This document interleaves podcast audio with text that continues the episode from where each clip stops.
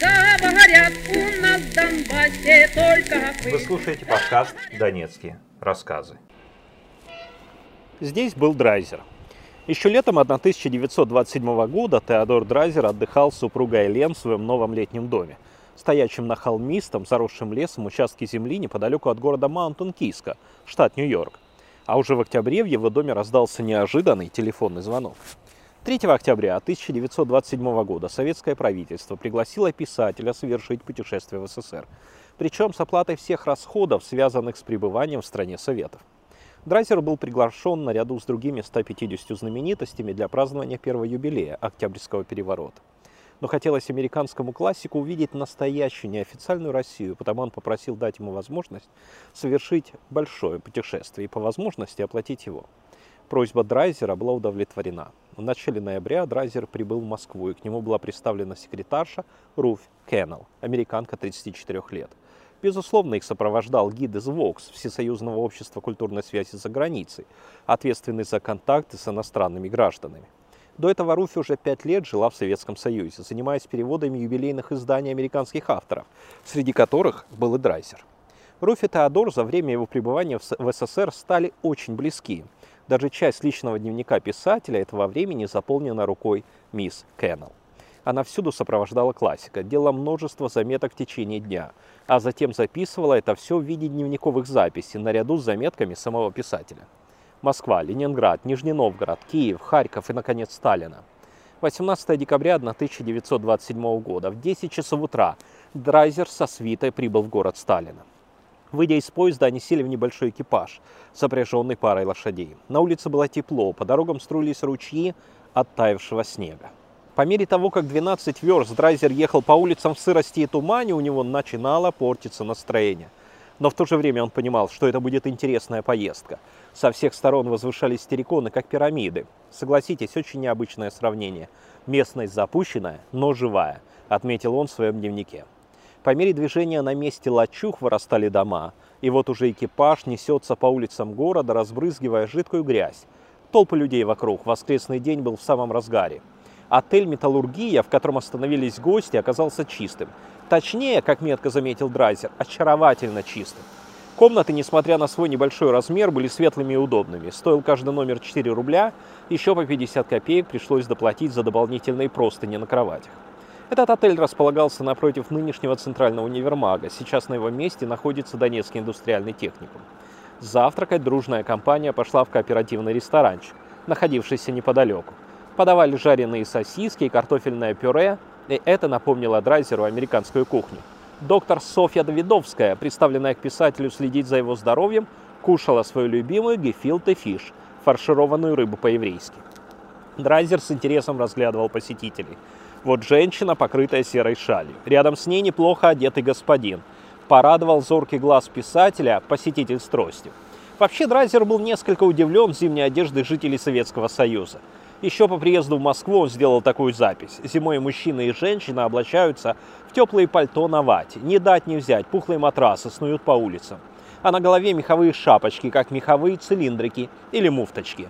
А у нас в Америке такой головной убор вполне польстил бы членам какой-нибудь масонской ложи или кавалерам ордена Святого Патрика.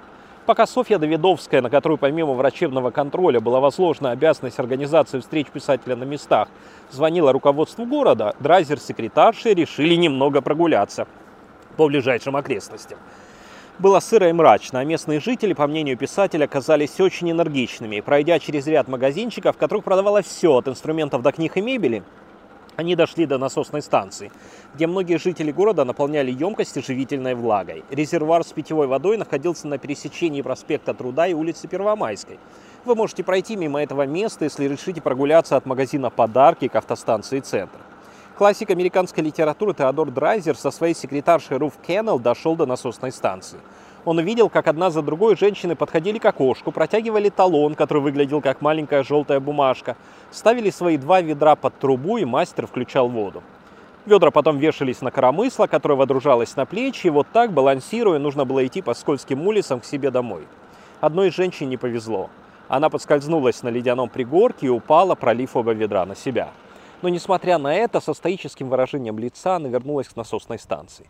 Вечером гид по Сталина, которым оказался М. Граниберг из отдела народного образования, забрал всю компанию в один из рабочих клубов. Это был клуб имени Энгельса, располагавшийся на углу третьей линии, сейчас это улица Красноармейская и Садового проспекта.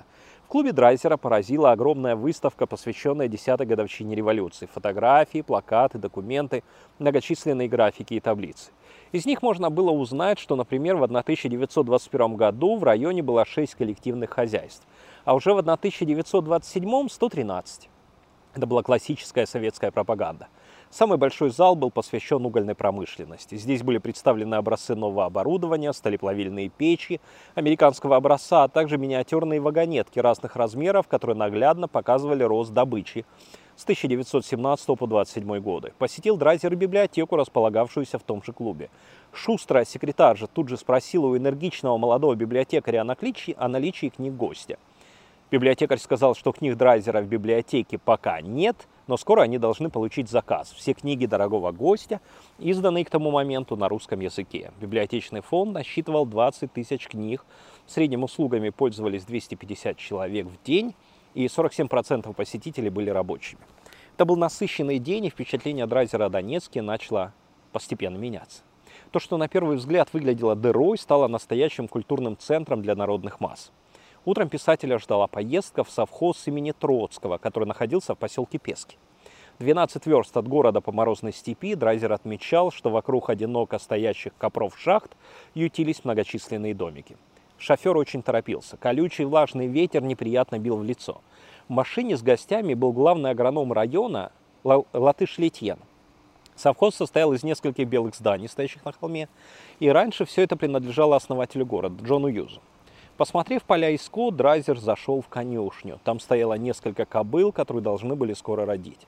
С присущим ему простодушием Драйзер поинтересовался, дают ли лошадям до и после, отдыха, э, до и после родов два месяца отдыха, положенные по закону всем женщинам, на что получил утвердительный ответ. Посмотрев на коров, писатель был приглашен к свиньям. Эта фраза отчетливо отпечаталась в его памяти. Откормленные свиньи бегали по просторной площадке, которую местный агроном назвал свиным монастырем. Механизаторской было много инструмента, причем в основном производство американской фирмы Deere. Холод не дал гостям смотреть на овец, все настолько замерзли, что буквально на перегонки отправились в отапливаемый раскаленной печью дом на ферме. Драйзер тут же приземлился в стоящее кресло-качалку, не забыв спросить, не досталось ли это кресло в наследство от Джона Юза, на что получил резкий отрицательный ответ. Потом был обед. Гостей угощали кашей, домашним белым хлебом, кофе, солеными огурцами, сыром, ну и, конечно же, водкой. Во время трапезы, разогревшись от еды и питья, между участниками произошла небольшая перепалка по поводу отношений США и СССР. Слово Драйзера поразила уютная теплая уборная в административном здании. Когда ему сказали, что это они получили в наследство от основателя города, классик заметил, что Юз принес комфорт в Россию. И, быть может, стоит учредить День комфорта как один из праздников. Выйдя, гости обнаружили, что машина завалена снегом. Каждый взял по венику и в меру сил принял участие в расчистке транспорта. Для того, чтобы гости не замерзли, по дороге назад им выдали шубы. Молодой гид, облачившись в подобную шубу, стал похож на огромного мохнатого бизона. По дороге была остановка, чтобы сфотографироваться, причем фотографию сделали в дорожной одежде, не снимая шуб. Фотограф был до того суетлив, что было странно, как у него от напряжения не лопаются сосуды, когда он хочет продемонстрировать американскую скорость. Дорога вела через город к холмам, которые привлекли внимание писателя еще в первый день приезда. Проезжая через прекрасные дома для рабочих, они ехали к огромному зданию, служившему клубом для шахтеров. Клуб для шахтеров, который сейчас в несколько перестроенном виде носит имя Дворца культуры имени Ивана Франко, поразил американского писателя. Об этом посещении писатель рассказал жителям города с одного из балконов Дворца труда, располагавшегося в доме номер 27 по улице Артема. Речь Драйзера была записана корреспондентами популярной газеты «Диктатура труда» и опубликована в номере за 22 декабря 1927 года. О чем же говорил автор американской трагедии? Ваш округ будет крепнуть и развиваться в гигантский промышленный центр. Благодаря своим неисчерпаемым природным богатствам и той энергии масс, которую я с радостью наблюдаю. Я поражен тем, какие у вас великолепные клубы имеют трудящиеся. Ваш рабочий клуб Нарученкова – это нечто необыкновенное, это настоящий очаг культуры. Во всем мире нет того, что у вас. Ваши профсоюзы, рабочие профсоюзы, действительно помогают жизни трудящихся. Русские очень интересный народ. Они обладают необыкновенной энергией творить, и я уверен, что ваше социалистическое строительство Это самый верный путь развития страны. Из песни, а тем более из речи слов не выбросишь. А как относиться к сказанному – личное дело каждого. Посещение драйзером Кировского района Донецка не ограничилось лишь одним клубом. После посещения первоклассного здания, в котором было 67 комнат и на строительство которого ушло 600 тысяч рублей, Теодор Драйзер отправился на шахту номер 31. Эта шахта находилась неподалеку от нынешнего рынка «Дружба». И здесь к писателю был представлен особый гид, снабдивший всех спецодеждой, которая скоро была испачкана угольной пылью. Вся компания облачилась в тяжелые промасленные штаны и куртки, на головах красовали широкополые шляпы, а в руках были специальные лампы. Наблюдая за работой шахтеров, Драйзер разговорился с одним из них. Шахтер отметил, что они довольны своими условиями труда. Те, кто работают в проходке, имеют смену в 6 часов, а водители вагонеток 8-часовой рабочий день. Потом была теплая баня, где все могли смыть с себя угольную пыль. По дороге назад группа остановилась возле одного из новых шахтерских домов. Его двери оказались открыты, и Драйзер не применил зайти внутрь, предварительно постучав в окно. В доме была маленькая кухня с большой кирпичной печью, большая гостиная и спальня. Все выглядело свежо и весьма привлекательно. Огорчало только то, что в доме не было воды, ее нужно было носить с насосной станции, находившейся неподалеку. Зато плата за проживание электричество не взималось. Эти расходы брало на себя предприятие, на котором работал хозяин дома. На следующий день Драйзер отправился на завод. Перед этим, встав пораньше, он принялся за заполнение дорожного дневника. Драйзер описывал свои впечатления от советской жизни, в частности от гостиниц, в которых приходилось останавливаться. Его радовало, что везде были благие намерения в области санитарии, только почти никто не доводил дело до конца. Устанавливая унитазы, они не умеют ими пользоваться, зачастую пренебрегая такой простой вещью, как спуск воды, для которого нужно всего лишь потянуть за цепочку. Также все понимают, что раковины необходимы, но напор воды зачастую настолько слаб, что возможно ополоснуть лишь слегка только лицо и руки. Даже номер, оборудованный ванной, видит горячую воду только по субботам и воскресеньям, храня старую традицию тех дней, когда не было индивидуальных ванн. В 5 часов вечера автомобиль повез драйзера на вокзал. На станции, продрогнув после сумасшедшей гонки по определенной дороге, гости обнаружили буфет, где угостились чаем с бутербродами и французской выпечкой. Сев в поезд, Драйзер сразу задремал, проснувшись перед прибытием в Константиновку, где его ожидала пересадка на Ростов. Драйзер Константиновке. Небольшая ремарка, я записываю этот подкаст совсем неподалеку от Константиновки. И так получилось, что примерно в то же время, когда здесь был Драйзер. И тоже такая же морозная погода, вечер, но правда я знаю, когда придет мой поезд. Ну что же, перенесемся в 1927 год. Итак, Драйзер в Константиновке. Писатель пришел в ужас, когда узнал, что поезд на Ростов ожидается не ранее трех часов ночи. Пересилив себя, классик расположился в буфете, где выпил сначала нарзана, потом чаю с пряниками, понемногу добавляя водки для поднятия настроения. Через пару часов один из работников станции сказал, что пришла телеграмма, извещавшая об опоздании поезда на 10 часов. Драйзер сделал подушку из своей шубы и крепко уснул в любезно предоставленной ему комнатке дежурного по станции. Удивительным образом Константиновка врезается в память путешествующим через этот город. О Константиновке упоминает даже Зощенко в своих мемуарах, вспоминая, как ему пришлось в местной гостинице за неимением одеял укрываться скатертью. В 7 утра Драйзер вернулся в буфет и заметил, что извозчики заступили на работу. Он нанял одного из них, который взялся покатать компанию по городу. У извозчика была седая борода, старая меховая шапка и тулуп из овчины. Возница повез писателя по городу, проехав мимо базара. Драйзера удивили открытые прилавки и предлагаемый крестьянами и торговцами товар, зачастую расположенный на земле. К 9 утра Драйзер вернулся на вокзал. Извозчик захотел бонус к оговоренной сумме, но получил лишь рюмку водки для сугрева и лишние 60 копеек. Поезд прибыл в 12.30.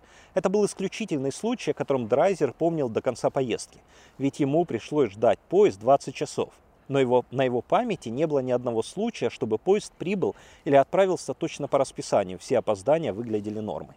По возвращении в Америку Драйзер опубликовал книгу «Драйзер смотрит на Россию», в котором описал впечатления от поездки. Кормили гостя, поили, а он описал СССР, быт, нравы, без лишних прикрас. Книга очень не понравилась советскому правительству и никогда полностью не была переведена и издана на русском языке.